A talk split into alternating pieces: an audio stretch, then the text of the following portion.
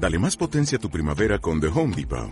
Obtén una potencia similar a la de la gasolina para podar, recortar y soplar con el sistema OnePlus de 18 voltios de Ryobi desde solo 89 dólares. Potencia para podar un tercio de un acre con una carga. Potencia para recortar el césped que dura hasta dos horas. Y fuerza de soplado de 110 millas por hora. Todo con una batería intercambiable. Llévate el sistema inalámbrico OnePlus de 18 voltios de Ryobi.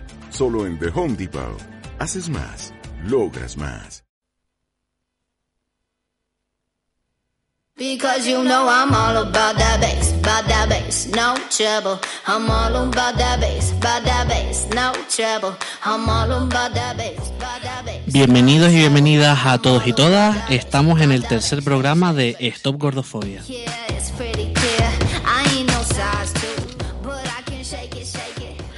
Eh, hola otra vez, en el tercer programa eh, de Stop Gordofobia. Eh, estos son los contenidos que vamos a tratar en el programa de hoy. En primer lugar, pues hablaremos hoy de publicidad. Es como el apartado teórico que siempre ponemos en el programa. Y hablaremos un poco de la publicidad, de su lenguaje, la violencia que muchas veces reproduce la publicidad, sus mensajes, las posibilidades que podría tener la publicidad, su origen y sus efectos. También todos los contenidos, pues tendremos la entrevista a un ilustrador y artista gráfico llamado Santa, una entrevista súper interesante que luego podremos ver. Como siempre, tendremos un apartado de hacer una pregunta al público. eh, luego desvelamos qué pregunta hemos hecho y las, las respuestas que han compartido las compis.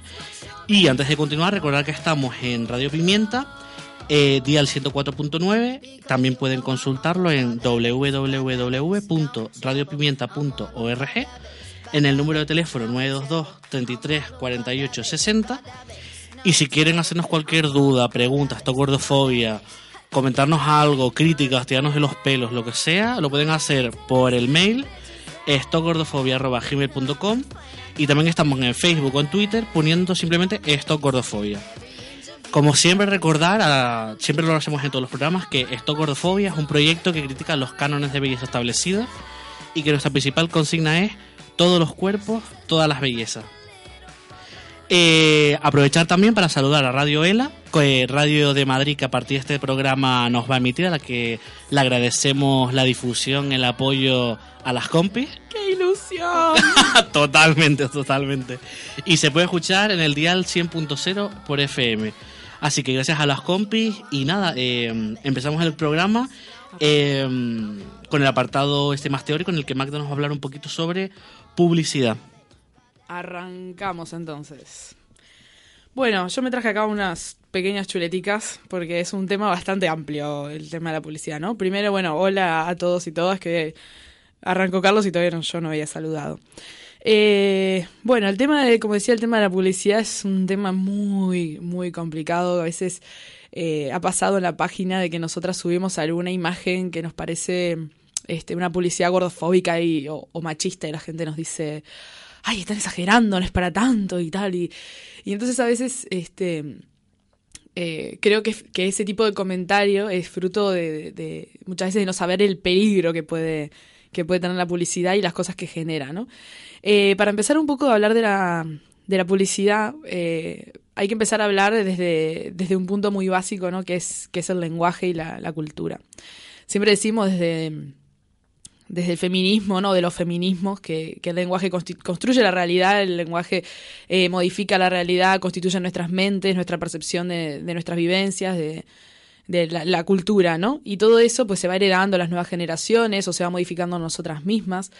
Eh, y todo forma parte pues de, la construcción social, ¿no? Del imaginario colectivo que se llama, ¿no? Que es, este, se entiende como como lo que todo el mundo piensa respecto a algo, ¿no? Básicamente. Y que todo, es- o sea, que lo normal es pensar eso que piensa todo el mundo.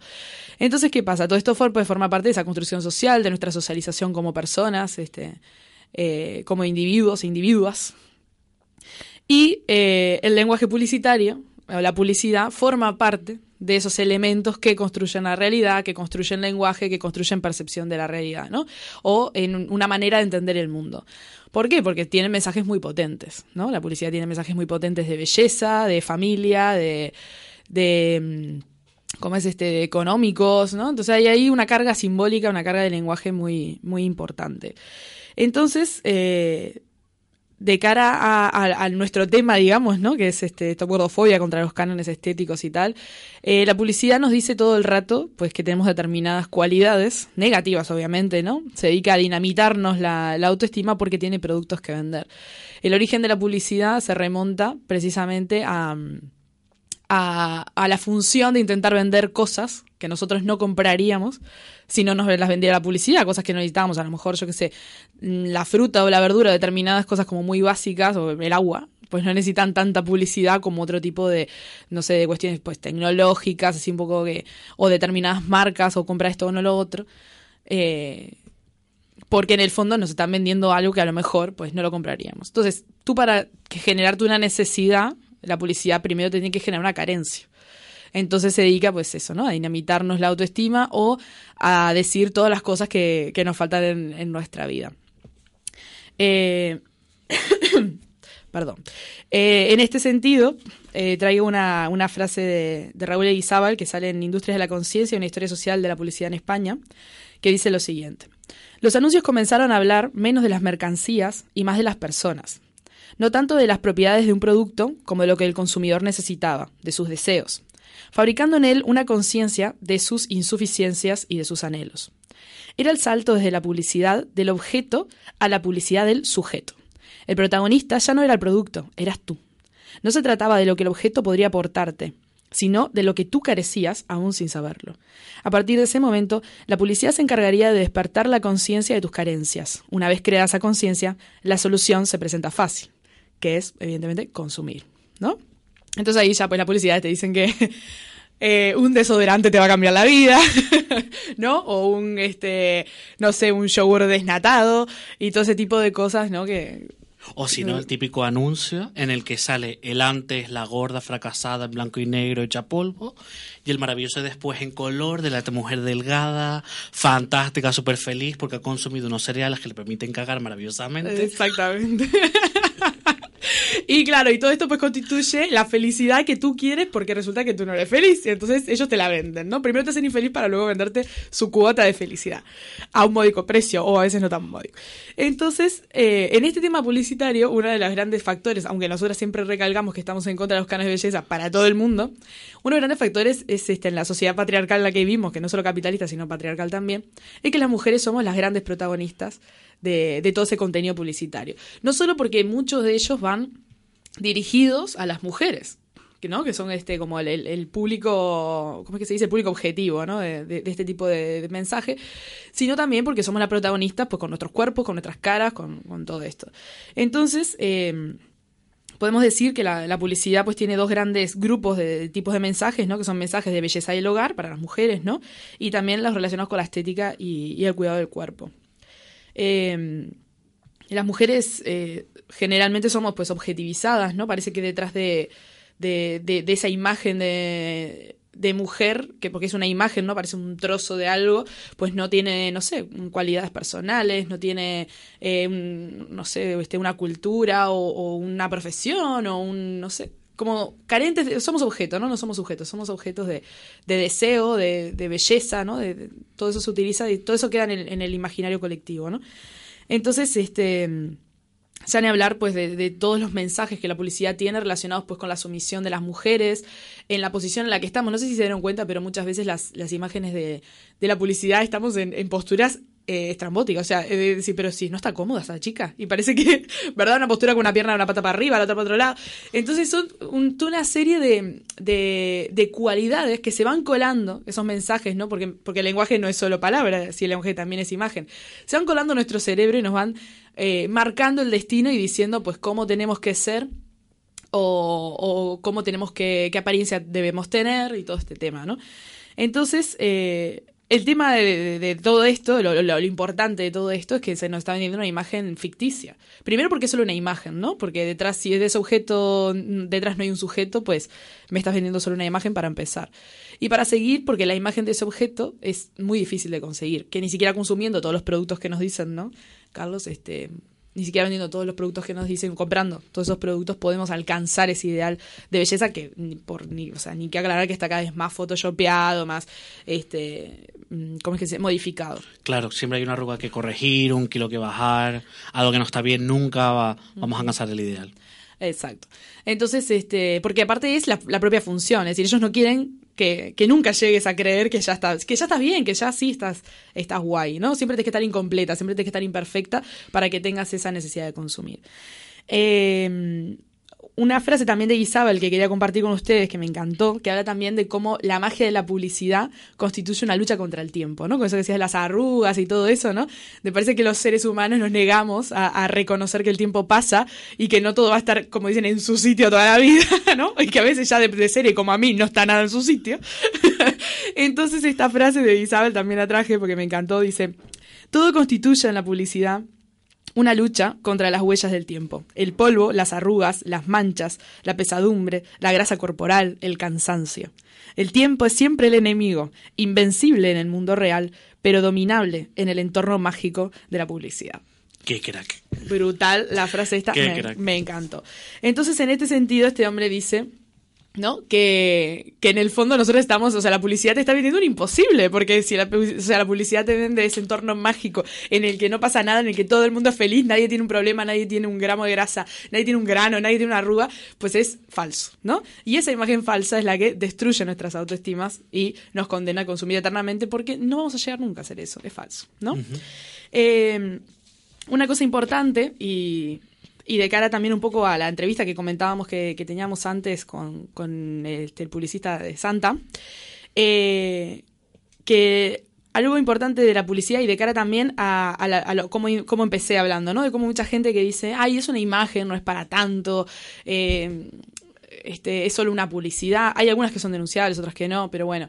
El problema de la, de la publicidad es que toda esta imaginería, ¿no? Contra el tiempo, contra los defectos o por la perfección, muchas veces se mete en, en nuestros cerebros o en, nuestras mentes sin, sin nosotras darnos cuenta, ¿no? Y, y no sé hasta qué punto no es todo más eh, subliminal o, ¿no? De, esto- de esto que abren el refresco, hace cluc, cluc, cluc, cluc, en el, ¿sabes lo que te digo? Sí, en el total, vaso total. y te da sed enseguida, es una cosa inconsciente, vos no lo podés controlar.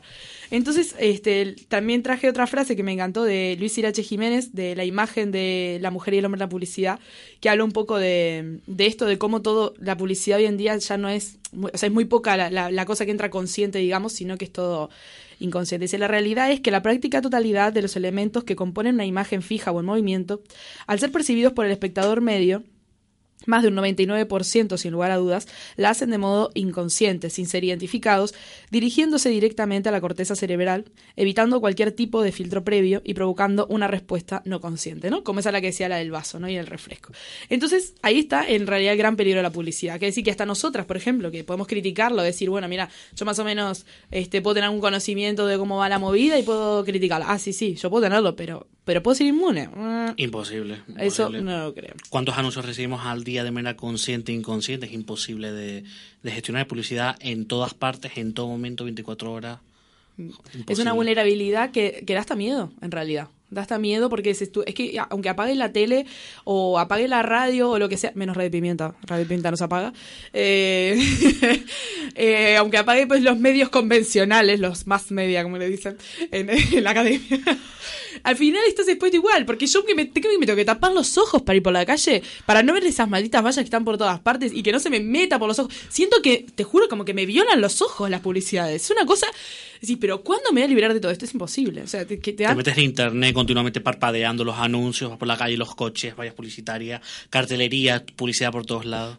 Mira, me acuerdo ahora, hablando de todo esto, de, las vallas, eh, la serie My Met Fat Diary, no sé cómo se pronuncia, no sé si lo pronuncia bien, una serie de, de una chica donde la protagonista es una gorda, que dice, o sea, hay un momento en el que ella mira una valla y de repente empieza a soñar que la prende fuego, ¿no? Porque claro, está concentrado todo ahí. Eh, eh, todo, todo lo que nos dicen que tenemos que hacer y todas las frustraciones diarias de que todos los días te están diciendo sos gorda, estás arrugada, tenés piel de naranja, sos fea, tenés grano. Claro, todas esas, esas vallas te gritan eso.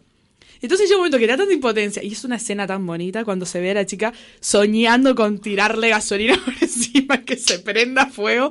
Es decir, porque es, es- esa es la sensación que te da cuando no podés escapar de ellas, ¿no? Sobre todo en una sociedad como esta, en la que, bueno, antes a lo mejor yo que sé, te, te veías una publicidad cada tanto, ¿no? Pero es que ahora te invaden el buzón también, te paran en la calle, te- es como, no podemos escapar, ¿no? Total, ¿y cuántos son los productos para corregirlo? Absolutamente todo. Plan, creo que no hay ni una parte del cuerpo que se escape a la publicidad del sistema capitalista.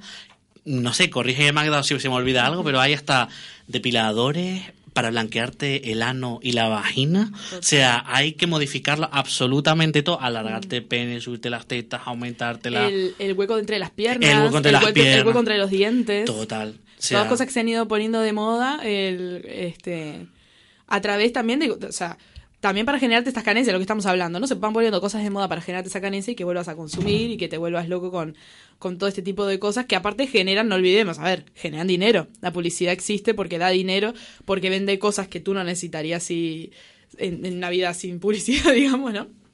los este la producción capitalista pues ha avanzado como muy mucho después de la Segunda Guerra Mundial, entonces hay una cantidad de productos que, que de esos avances tecnológicos que hay que vender y entonces la publicidad te lo mete en la cabeza. Y no podemos olvidar que, claro, la industria del- de la moda, de la delgadez y de la apariencia, sobre todo relacionado con las mujeres, genera muchísimo dinero. Y la cirugía estética. Yo animo a la gente que, que busque estudios sobre los ingresos económicos de la cirugía estética a lo largo de los años para que veamos cómo se van duplicando, triplicando cada año y cada vez más, en la que la gente prefiere casi operarse algo necesario del cuerpo, puede ser un problema con un órgano vital o lo que sea, prefiere operarse los párpados, la nariz, hacer una, una liposucción, lo que sea, prefiere gastarse el dinero en eso, incluso ahorra para eso, regala operaciones de eso para subirte los pechos y tal, eh, que a lo mejor otras cosas muchísimo más importantes, la gente se quita de cosas necesarias para vivir, como comer o como, yo qué sé, el ocio diario, lo que sea, y prefiere invertir en una operación de cirugía estética.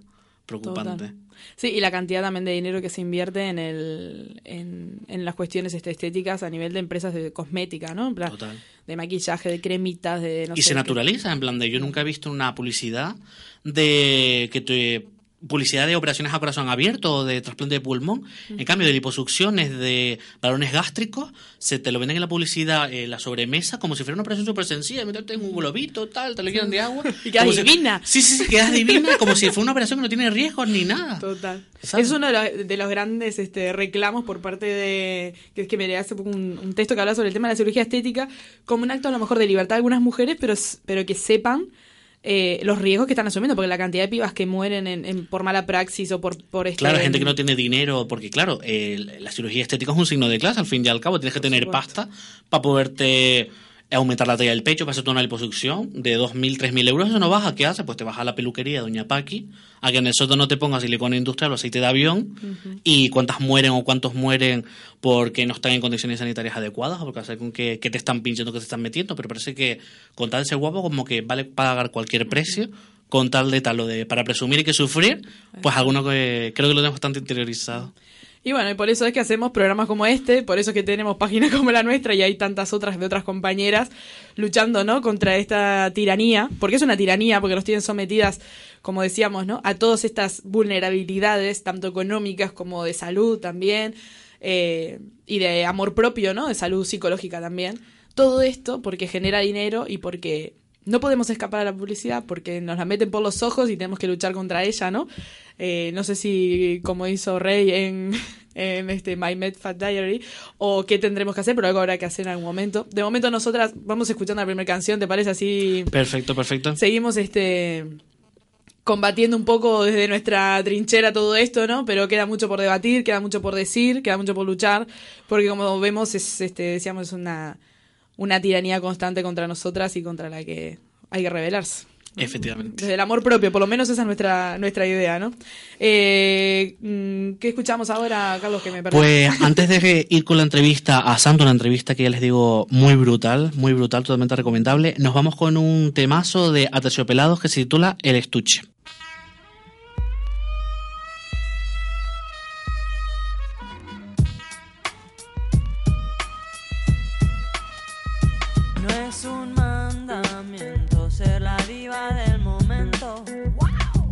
que trabajar por un cuerpo escultural. ¿Acaso deseas sentir en ti todos los ojos y desencadenar silbidos al pasar? Mira la esencia.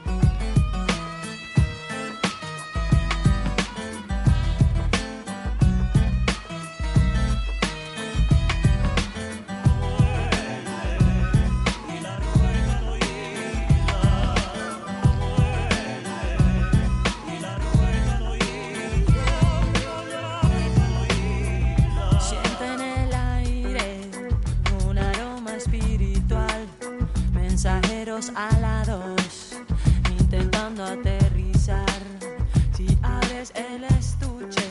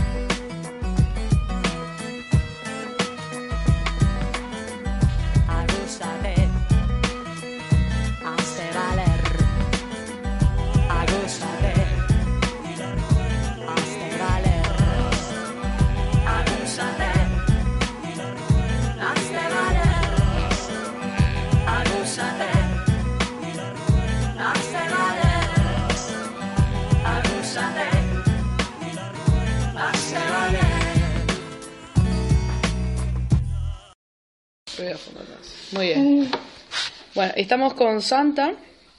Santa es eh, mm, ilustrador, artista gráfico y ha sido director de arte en agencias, en distintas agencias de publicidad.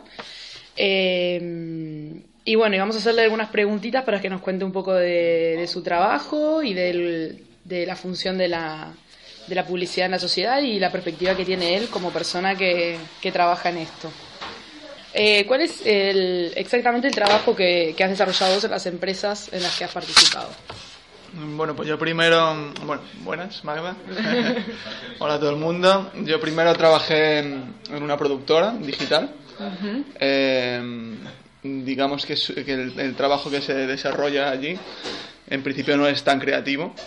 Es una empresa que, que realiza un servicio técnico para producir ideas creativas que vienen de las agencias de publicidad. ¿no? Eh, y en la última empresa en la que estuve, eh, Full Six, para la, en la que he trabajado también como freelance, eh, he realizado trabajos ya de, de dirección de arte, y que se refieren al, al diseño de campañas concretas, eh, a la producción, a la ejecución de esas campañas y también en algunos casos, pues eh, bueno, la- el trabajo conjunto con, con un equipo, ¿no? En el que de alguna manera tú diriges la parte del, del arte, digamos, que, que se llama, ¿no? Vale. Eh, o sea, estás hablando así como de, de cómo funciona toda la empresa, ¿no? Y, y salen de repente así como nombres. eh, como que hay mucha gente detrás de todo esto. Vamos a, o sea, te, te Sí. hablo, te hablo como la perspectiva de una persona que desconoce por completo cómo funciona este mundo, ¿no? Entonces parece como que hay todo un equipo detrás, todo un montón de gente detrás. Eh, y me hace pensar en, no sé cómo explicarte, como un montón de gente con unas manecitas maque- ma- este, maquinando exactamente cómo va cada cosa, ¿no? Es- está tan eh, extremadamente pensado eh, cada detalle, cada cada cosa que sale en una publicidad, tanto en la tele o en la radio o en, o en la imagen, digamos, de, no sé, la imagen de una marca? O, ¿Hasta qué Eh, punto está todo eso pensado?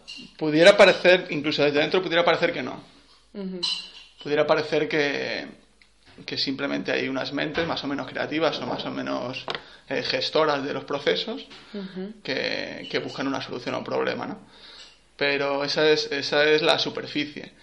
Eh, y aunque no siempre se habla exactamente pues, de los términos psicológicos o, o- o de eh, términos económicos, sociológicos, no se tratan con estadísticas todo continuamente, es decir, parece que no hay algo tan, tan pensado, ¿no? tan, tan, tan producido. Realmente eh, en la gente que está dentro de la publicidad esos conceptos ya operan en la cabeza. O sea, aunque no se estén poniendo sobre el papel, de alguna manera cuando ya llevas una experiencia en publicidad, eh, por mucho que te quieras negar a ello, o por mucho que no te guste lo que el trabajo que estás desarrollando, como es mi caso, te das cuenta de que estás dando respuestas a problemas en función de muchas cosas que has ido aprendiendo y que se basan en eso, en términos sociológicos, económicos, patriarcales, eh, un compendio de, de ideas y de idealismos que están asociados, eh, por otro lado, bueno, eso ya entraremos, ¿no? Con, con, el, con el sistema al que responde la publicidad, que es el sistema capitalista, ¿no? Claro, o sea, el tema es, por ejemplo, me imagino yo que si, si a vos te dicen que tenés que hacer una publicidad sobre algo que tenés que vender, para que eso se venda, operan esos mecanismos de los que estás hablando, ¿no? Entonces, evidentemente, pues va a vender más una persona blanca, delgada, ¿no? Rubia, lo que sea, que a lo mejor que otro tipo de persona. O sea, O, o no. O no, claro, depende del juego, ¿no? De repente eh, la empresa cosmética en cuestión o la Mm. marca cosmética en cuestión decide que tiene un producto para el que el público objetivo eh, es la gente, entre comillas, según los estándares de belleza fea o, o gorda. Y, y claro, mm, al final lo que impera es el término que se llama público objetivo, ¿no? Que es al que vas dirigido y es al que le quieres vender tu producto. Si tú consideras que tu público objetivo mm, son, entre comillas, los feos, pues seguramente tengas un 90% o un 99% de la gente en todo el planeta que se considera a sí misma fea, porque se lo ha hecho creer el sistema. Y por lo tanto, va a ser, va a ser efectivo que tú te diriges a esas personas de esa manera, ¿no? claro. Sí, también, a ver, la publicidad participa dentro de ese sistema que nos hace considerarnos feas, ¿no? También un poco para vendernos todo eso que, Totalmente. que me está diciendo. Eh, en- entonces, al final, un poco, eh, las herramientas con las que se manejan ustedes son herramientas sociológicas, ¿no? Que, que relacionadas con la imagen o con el sonido, pues generan el mensaje para, para que llegue. Eh, mi pregunta, o sea, no sé, supongo que lo sabrás, en, en la ley de medios española está prohibida la publicidad subliminal, o sea, es denunciable la publicidad subliminal. Sin embargo, esa ley no define lo que es la publicidad subliminal. Entonces, es un concepto muy abierto que cada persona pues, puede tener su, su, este, su opinión sobre lo que puede ser o no subliminal. Vos como publicista, eh, ¿crees, qué, qué concepto tenés de publicidad subliminal? ¿Crees que existe una diferencia, o sea, se puede determinar fácilmente qué es subliminal en la publicidad y qué no lo es? Yo creo que la publicidad, por lo menos la publicidad como la entendemos hoy día, es toda subliminal. Eh, em, realmente la publicidad como se realiza hoy por hoy, ¿no? Y como lo conocimos hoy por hoy, yo considero, bueno, este es mi punto de vista, ¿no? Pero considero que es algo relativamente reciente, que apareció después de la revolución industrial, ¿no? Y apareció en un momento en el que, bueno, muchos, muchos críticos y muchos analistas y muchos eh, sociólogos y, y filósofos no han hablado sobre ello. Por ejemplo, si se me ocurre ahora Lafargue, pues Lafargue ¿no? decía que, que, claro, en el momento en el que se, eh, se, hace, se avanza tecnológicamente en la producción, eh, realmente eh, se llega a producir eh, mucho más, mm, muchos más recursos, muchos más productos, digamos, que, que los que se necesitan consumir, ¿no? que los que demanda el consumo. Eh, al final ese es el, el- el problema en el que estamos hoy también. ¿no? Entonces, para, su- para conseguir eh, vender esos excedentes de producción, hay que hacerlo de alguna manera. Es decir, si, los si hay excedentes es porque la gente no los precisa. Es mi opinión, ¿no? Y así ocurrió en un origen. ¿Y cómo haces que la gente necesite de esos productos?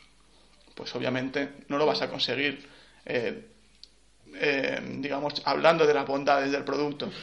Porque no es una cuestión de que quieras algo mejor o peor, es que no lo quieres, ¿no? Entonces, No lo necesitas. Claro, a lo que tienes que acudir es a, las- a las emociones, a los sentimientos, a, a otro tipo de, de cosas, ¿no? Em, Entonces nos vende emociones la publicidad. No nos vende el producto. Porque el producto no lo necesitamos. Sí, no, el, pro- el producto yo creo que no lo necesitamos. Sea, estamos en esta lógica en la que, mm, por desgracia, no es el consumo el que dicta la producción, Sino que es la producción la que dicta el consumo. Claro. Esa es la, la auténtica realidad. ¿no? Entonces, em, es curioso, porque tengo por aquí, quería leerte una, una frase, ¿no? que, que- que precisamente es de uno de estos eh, gurús, ¿no? De, de la publicidad. Vale. No tengo puesto aquí el nombre, ¿no? Pero habla de esto, ¿no? Y, y básicamente dice que el marketing no es una batalla de productos, es una batalla de percepciones. Es decir, ahí está el engaño, ¿no? La percepción es perce- cada uno tiene una percepción diferente de las cosas y nosotros podemos forzar a una percepción concreta, además. Eso, de eso trata la publicidad, desde mi punto de vista. Eh, teniendo en cuenta todo esto, yo te iba a preguntar si existe la ética publicitaria, pero es que teniendo en cuenta esto me da que no, te- no sé, a lo mejor sobra un poco la pregunta. Hombre, dependiendo de qué tipo de ética estemos hablando, claro. Eh, la ética y la moral vienen definidas por, por el sistema imperante, ¿no? En cada momento. Eh, en ese sentido, mm, todas entran, toda la publicidad capitalista entra dentro de la ética y la moral capitalista. Claro. No va. quizá de la que nosotros tengamos, ¿no? Ajá. Pero bueno, pues eso, eh, valores como por ejemplo, sí, digamos, eh, dentro de... ¿qué, qué forma parte de esa ética capitalista? ¿no? Pues forma parte la, la, la desideologización política, eh, forma parte el, el buenismo, ¿no? el buenismo que se percibe a la sociedad y, y al conjunto de las relaciones humanas y al optimismo, ese optimismo estúpido que nos vende el capitalismo, eh, forma parte la familia, la familia tradicional, forma parte de esos valores éticos, ¿no? Eh, forma parte del patriarcado, forma pa- parte del clasismo, el consumo, todo eso forma parte de la ética capitalista. Y en cuanto a eso, sí, sigue esa ética. Esa ética, vale. Mm, Obviamente no toda la... Estoy hablando de, de publicidad eh, dentro de la... De, de grandes empresas, ¿no? De grandes multinacionales, de, de marcas que, que tienen muy bien definido y que saben muy bien eh, qué es lo que les beneficia, dónde se encuentran y, y a qué sistema de, digamos, de, de- de prioridades y, de- y de relaciones eh, se, se- ven obligados, ¿no? Mm, obviamente un pequeño comercio o, o la panadería de abajo que la lleva tu vecino eh, es que además mm, seguirá otros métodos mm, por necesidad porque cuando uno quiere vender pan a la gente de su barrio no le va a vender pan diciéndole que el pan es, es en realidad el pan celestial que va a arreglar su pareja o yo que sé, cualquier recurso de estos, ¿no? De Sino que va a vender pan porque realmente va a ser un pan rico, va a ser barato. y, Claro, cuando tienes que recurrir a estos métodos tan maquiavélicos es porque llega un momento en el que estás vendiendo algo que la gente no necesita o, o quieres crear esa, esa percepción de necesidad, ¿no? sin, sin que esto... Eh, así, vos, cuán- eh, ¿cuánto crees que tu trabajo, que lo que vos haces, porque aparte tiene que ser duro dedicarse a esto si estás tan en contra como, como te escucho, eh, ¿cuánto crees que influye en la vida de la gente? En el día a día, en el, todo, no sé, las vallas que están por ahí o las publicidades. ¿Cuánto, cuánto influye todo esto? según Pues yo creo ¿Hasta dónde te crees capaz de llegar, digamos? Yo creo que por desgracia influye, influye muchísimo, porque eh, si estamos, por un lado sí que estamos, estamos hablando de que mm, la publicidad eh, incide de una forma en concreto sobre las personas, esa forma eh, en la que incide por con- eh, sobre esas personas es según unos valores con los que nosotros dos estaremos en desacuerdo, pero no solo influye de esa manera y no solo es efectiva la publicidad, sino que además reproduce, hace que se reproduzcan esos mismos valores. Claro, uno, eh, eh, digamos, asume esos valores, por eso compra el producto, y al asumir esos valores, inconscientemente están generando conciencia de que esos valores son los adecuados. O de, o de- o- o de- o de que es eh, la forma de vida, el estilo de vida que te venden, ese estilo de vida que te venden es el que tú tienes que seguir, ¿no? Por ejemplo, Entonces- el de la delgadez, ¿no? Sí, por ejemplo, el de la delgadez, eh, con valores estéticos muchísimos, ¿no?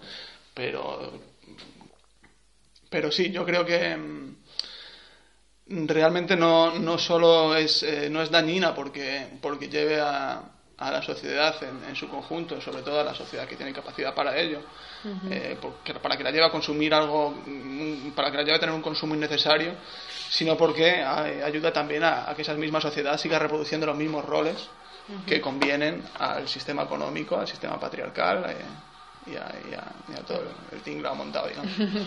Una de las cosas, ya así como para ir cambiando un poco, ¿no?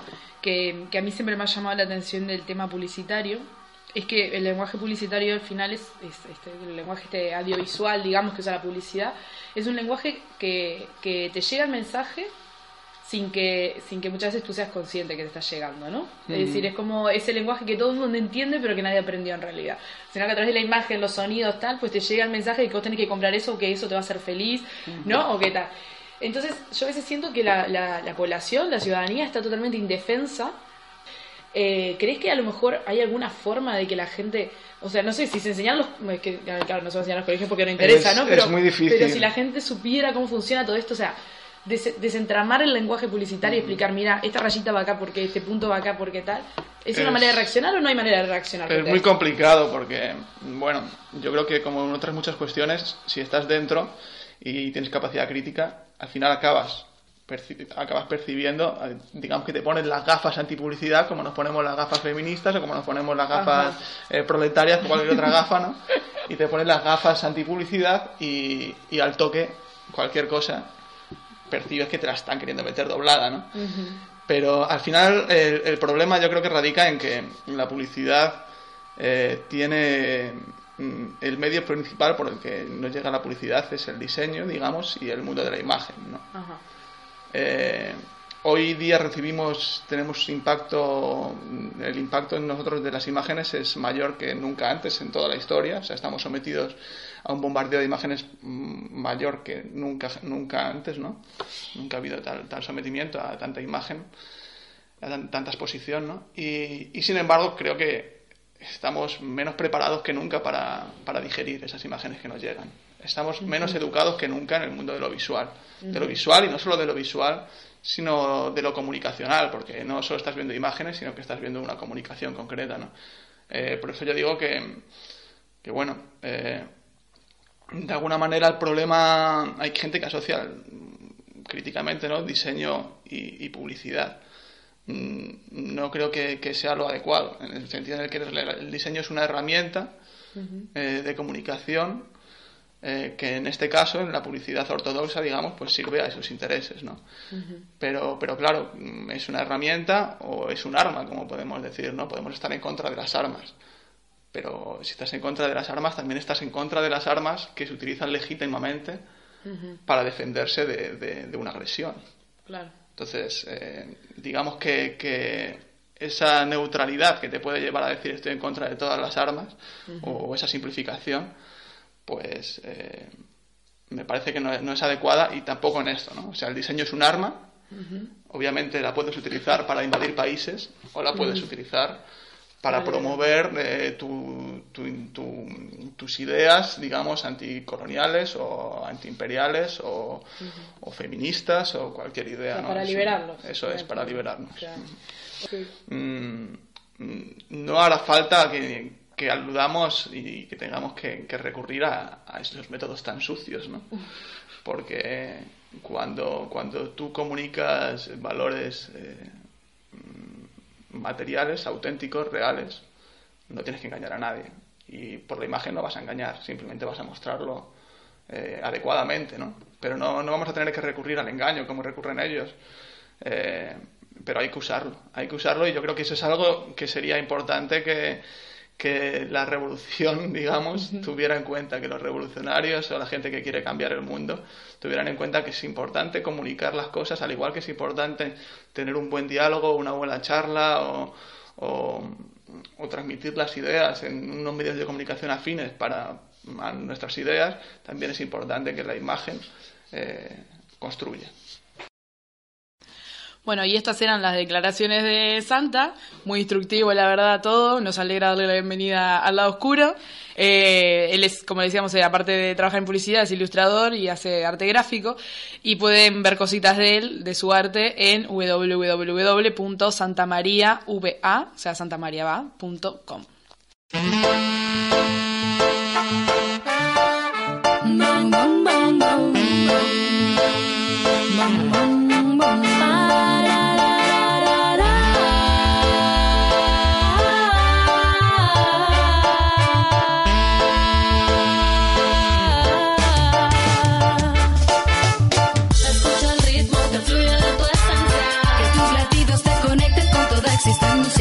En armonía con tus sentidos.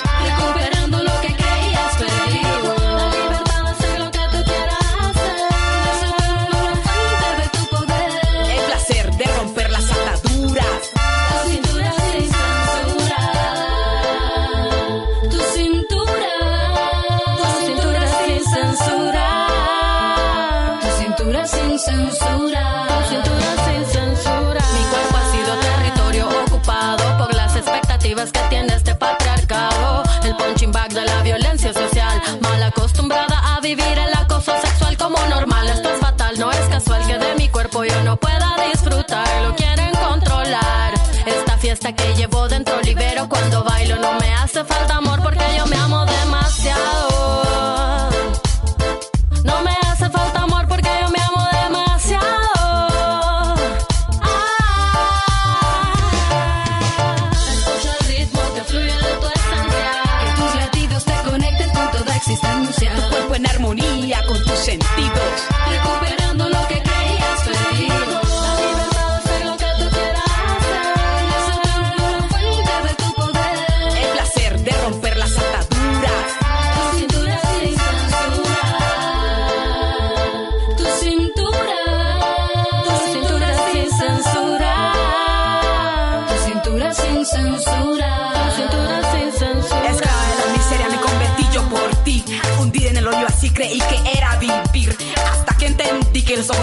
en mí. Pero la suerte de ella no fue así. Una cifra más se volvió por solo miedo sentir. Víctima de sus vacíos y violencia murió. Él dijo que la quería y ella se lo creyó. El amor radica en ti. No te dejes destruir. No, no. No te dejes destruir. No te dejes destruir. El amor radica en ti, no te dejes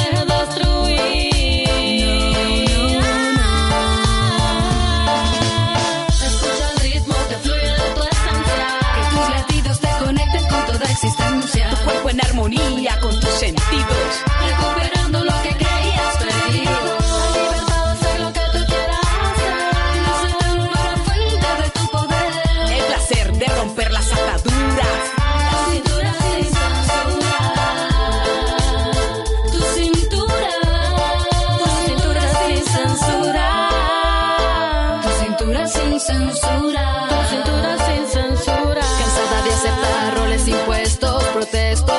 por maltratos y actos siniestros que han marchitado alma y piel.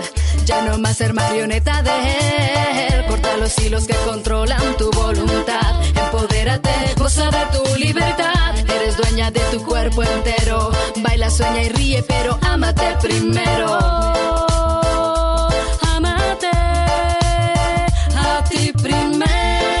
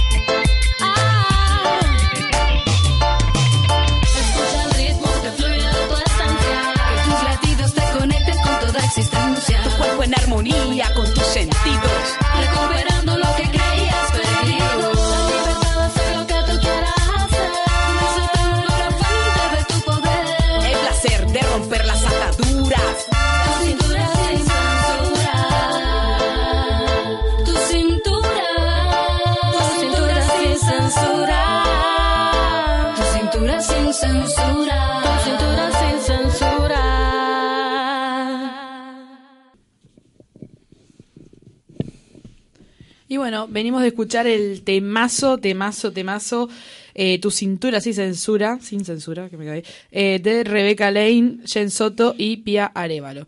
Les recordamos también que estamos en Radio Pimienta, eh, la radio social y comunitaria del norte de Tenerife, en la 104.9 del dial.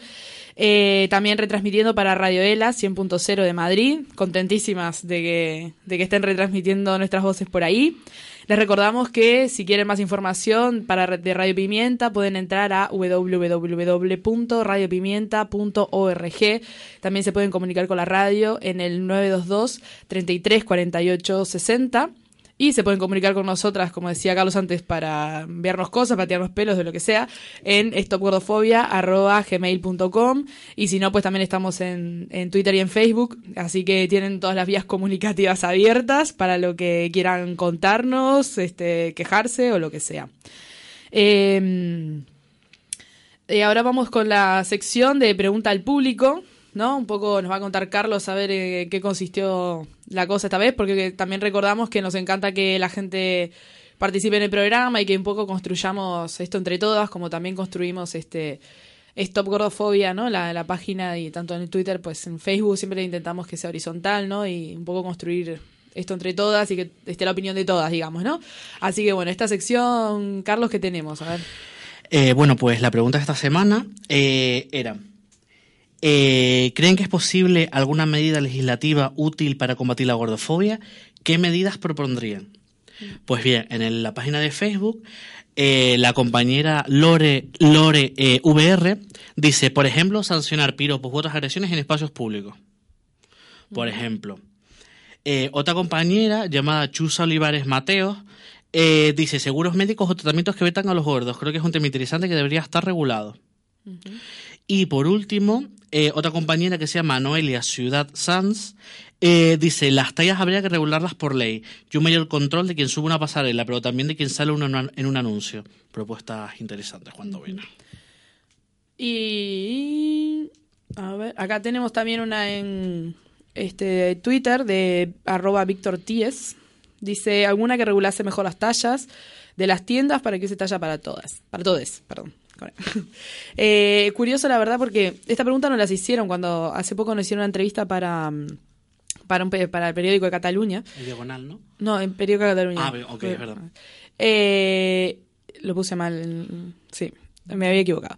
En el periódico de Cataluña y nos preguntaron eh, que si algún tipo de medidas legislativas nos habíamos planteado. La verdad es que como claro, nosotros como que el- esto ha surgido un poco así de repente, todo lo de la página y tal. Eh, nunca nos habíamos planteado ningún tipo de, de medida legislativa ni, ni nada. Y cuando toda esta pregunta, pues empezamos a pensar un poco, ¿no? Y Carlos, vos tenías este, algunas Sí. que se te habían ocurrido. Sí, cosas que, yo que sé, a bote pronto sobre necesidades urgentes, ¿no? De que nos comenta la, la gente en la página, pues estaría guay que los sindicatos eh, currasen el tema de la gordofobia, tanto para la hora de acceder a un empleo como para mantenerlo. Como a veces la gordofobia también puede ser causa de despido, pues investigar todo eso que, que creo que no sería nada desdeñable, que creo que hay bastantes narrativas y casos de gente que, que no se le deja hacer a- acceder a un empleo por, por su cuerpo, por su estética, o, o la despiden por ello. Creo que estaría guay. También el acoso escolar contra todo tipo mm, contra las ¿sabes? Eh, prevenir el acoso escolar contra todo tipo de estéticas Eh, todas conocemos casos de niños niñas que los centros educativos pues los marginan por yo qué sé la niña que tiene aparatos el niño que tiene las orejas eh, yo qué sé distintas de lo normal eh, la chica que es gorda el chico que es más bajito lo que sea. O sea, creo que el- en los planes de igualdad habría que incluir no solo la, la gordofobia como otro tipo de discriminación más, junto con el machismo, la homofobia, bifobia, transfobia, racismo, xenofobia, eh, etcétera, incluir la gordofobia o la discriminación por estética, no sé si se llama estetofobia o no sé cómo llamarlo, no sé qué palabra utilizar, pero estaría guay incluirlo y hacer prevención del acoso escolar, que creo que... Sí, quizás sobre todo en el, en el tema del profesorado, ¿no? Que muchas veces mm, presencian, a lo mejor si presencian un acto racista intervienen, pero si es un acto gordofóbico, no. Es, Sí. Hay que ser bien de niño gordo, bueno, es cosa de niños. claro, de no, niños. o en parte por su bien, porque esto perjudica la salud. tal. Claro, entonces a ver si espabila y se pone a dieta. Entonces ese tipo de cosas quizás sí que podría haber algún tipo de medida política, ¿no? Que, que influyera. ¿no? Realmente nosotras estamos un poco en otra lucha, ¿no? Pero la verdad que Sí. es curioso cuestionarnos también este tipo de, de intervenciones porque hay mucha gente, por ejemplo, que hablaba, como comentaban algunas de las compas que escribieron, del tema de las tallas, ¿no? De decir, Sí. cómo en un lado hay gente que entra en una 42 y en otro lado che, una 46, una 48, es un disparate de un baile de tallas que a mí, por ejemplo, que he sido gorda toda mi vida y yo qué sé, estoy acostumbrada a esto de no encontrar ropa, pues me da un poco igual ya, ¿no? Después de, de tanto curro personal. Pero me imagino una pibita que está acostumbrada a entrar a una 36, una 38 a lo mejor y de repente se tiene que comprar una 40 y a lo mejor eh, sigue teniendo el mismo cuerpo, ¿no? Pero la talla es otra y ya eso le puede provocar Tiene un un significado un- social. Exacto, tiene un significado social muy importante. Entonces, regular ese tipo de cosas sería intervenir un poco en las empresas y apretar las tuercas, ¿no? Sí, yo también creo, y creo que lo, lo, lo hablamos en otro programa, de que estaría guay. eh, tú comentaste en un programa que no había estadísticas Mm. sobre los casos de trastornos de conducta alimentaria, anorexia, bulimia, etcétera. Y creo que son estadísticas que a lo mejor no interesan, de que son tanto el capital que genera toda esta industria publicitaria, farmacéutica, eh, empresas dedicadas a, a productos para bajar de peso, para lo que sea, que creo que no interesa saber el volumen de incidencia, de prevalencia de, de chicas eh, con anorexia y bulimia y cada vez más chicos. Entonces creo que estaría guay que se hicieran estudios públicos eh, para saber cuál es el alcance de no solo la puntita del iceberg, sino saber hasta dónde alcanza el iceberg de los trastornos de conducta alimentaria. Eso para empezar. Sí, y que es uno de los grandes efectos también de, to- de toda esta publicidad. Como decía en la entrevista Santa, eh, que, bueno, por cierto, muchas gracias Santa por ofrecernos tu voz y tus totalmente. conocimientos, que son, la verdad que ha sido muy, muy potente. Eh, él comentaba un poco eso, ¿no? De cómo la publicidad no solo se maneja como casi con unos automatismos no psicológicos y sociológicos sin tipo de estadísticas de nada del efecto que puede tener de cómo puede incidir de, todo ese volumen de, de sensaciones de sentimientos que te transmite sobre ti misma sobre tu percepción de la realidad. Hasta qué punto incide en nuestra cotidianidad no se sabe, no se sabe nada de eso, ni tampoco hay estadísticas de, de uno de los grandes efectos, que es la falta de amor propio de las personas y cómo puedes terminar cayendo en una en un, es un trastorno de conducta alimenticia o cualquier otro tratamiento eh, negativo o malo para tu salud, que tanto que nos dicen a nosotros de la salud, pues es que hay mucha gente vulnerando su propia salud en base a todos estos mensajes que nos llegan sin nosotras ni siquiera procesarlos conscientemente. Totalmente. Entonces, y en el otro peligro. claro, y en el otro extremo también medir cómo la gordofobia eh, perjudica nuestra salud, pero en esta mental, a las propias personas gordas, ¿no? De que hay muchos estudios de cómo la gordura o la obesidad es como un factor de riesgo para la salud, y eso lo- nunca lo hemos negado ni lo negaremos, porque está ahí, la evidencia científica lo dice, pues estaría guay que eh, los científicos, la ciencia, avanzase y determinase cuáles son los efectos de la salud mental de las personas gordas, que sabemos que la gordofobia nos está afectando, pero no sabemos el alcance, y es como para mí es una pata de dos mesas de no puedo, sé que la, la, la gordura puede ser un factor de la salud, pero es que a lo mejor hay otro que me, que me vulnera mucho más y me limita muchísimo más que mi propio cuerpo, ¿sabes? Muchas veces. El otro día comentaba en una, en una charla que fui, bueno, este, no voy a dar nombres, pero bueno, en una charla que fui decían que salud no era solo la, física, ¿no? Entonces hablaban de, de salud física, de salud mental y también una que me gustó mucho, la salud social. En el sentido de Así lo tener- define la, la Organización la Organización de la Salud. Salud, exacto. Entonces hablaba de, ¿no? de la salud social, que es otra de las grandes salud que está vulnerando el Estado con todo este tema de echarte de tu vivienda, que ya nos vamos a otros temas, ¿no? Pero es que como el concepto de salud muchas veces en nosotras, al ver nuestro cuerpo gordo, se limita a decir es que estás gorda, es que estás mal de la salud, pero es que también una persona a la que están desahuciando o una persona a la que están negando el derecho a la educación, le están ah, vulnerando su salud social, ¿no? Entonces, en el fondo, ya creo que es hora de empezar a ampliar el concepto este de salud, tomarlo en un, en un término más amplio Que vaya más allá del papel. ¿no? que vaya más a- y de, y de la interpretación de un cuerpo que, que a nosotros nos ven pues todo este tema no de enseguida ah el gordo la salud bla bla bla bla bla y luego nadie se queja de la salud pues cuando nos insultan no la gordofobia como dices tú cómo nos puede afectar nuestra salud mental o las condiciones de salud de otras personas que, que, que están siendo vulnerabli- vulnerabilizadas también Ujú. Por parte del Estado, ¿no? Y de la publicidad y de todos estos agentes capitalistas y patriarcales, porque son Totalmente. eso, que, que nos afectan en nuestra, en nuestra vida diaria, ¿no? Totalmente, así que no sé, creo que coincidimos en el que si algún partido político, algún representante nos está escuchando, que creemos que sí, porque seguro que tiene que aprender que muchas importa cosas. muchísimo. Seguro, seguro. Pues que si se quieren hacer eco las reivindicaciones, genial. Nosotros, por ejemplo, creo que estamos en un paso muy primigenio de querer empoderarnos colectivamente, a subirnos la autoestima y quizás esta sea un paso futuro de trasladar todo eso en cambios legislativos, pero bueno, como ideas al aire por Yo lanzar. prefiero, yo prefiero quedarme que no donde estoy por ahora, pero...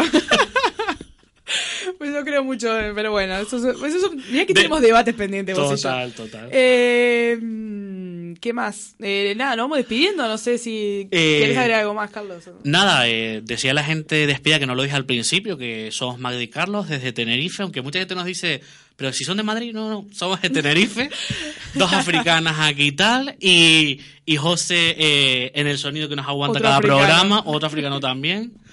Así que nada, nos despedimos de este tercer programa. El mes que viene lanzaremos el cuarto. Gracias a Radio Pimiento otra vez, a Radio Ela por transmitirnos. Y nos despedimos como siempre con un textito.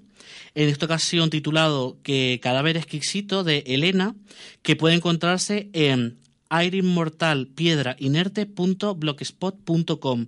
Lo lee Magda, cerramos con una canción de Vanexa Superguay y ya nos despedimos. Hubo una mujer que guardaba pedazos de sus víctimas en tarros. De sí misma solamente mantenía la materia gris. El resto de su cuerpo lo había cosido a base de los retazos que coleccionaba de otras mujeres. La llaman Sally, sangrienta muñeca de trapo. De pequeña solo leyó revistas de moda. De adolescente sentenciaron que no era catwalk material. Muslos gordos, vientre flácido, piernas cortas, ojos saltones, labios finos, pechos caídos. Así para todas nosotras. Not catwalk material. O traducción literal. No eres bella. Yo fui la primera víctima de Sally. Le gustaron mis ojos, pero se llevó toda mi cabeza por si acaso.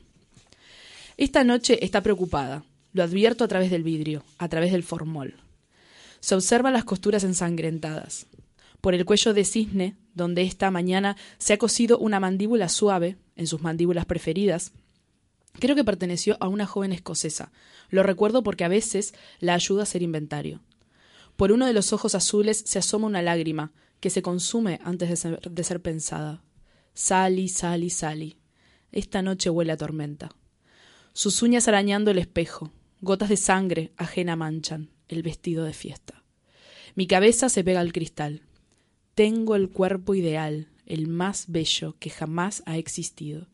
Y sigo sin gustarles. ¿Por qué? Oh, Sally, Sally, Sally. Sally consiguió los muslos perfectos, el vientre perfecto, las piernas perfectas, los ojos perfectos, los labios perfectos, los pechos perfectos, a base de cuchilladas de carnicero. Sally tiene el cuerpo perfecto, se cercioró de que así fuera. Las medidas las copió de Vogue. La llamaban sangrienta muñeca de carne, porque ya hace mucho que no es mujer. Solo yo recordaba su nombre, Sally. Yo fui la primera que le contestó, porque era consciente que de mí solo se salvaban los ojos. Siempre supe que no podía aspirar a entrar en el juego. Apenas nací, se fracturó el lazo que me unía a lo bello. Oh, Sally, preguntas el por qué, necio monstruo. ¿De verdad te creíste que una mujer puede ser bella pedazos?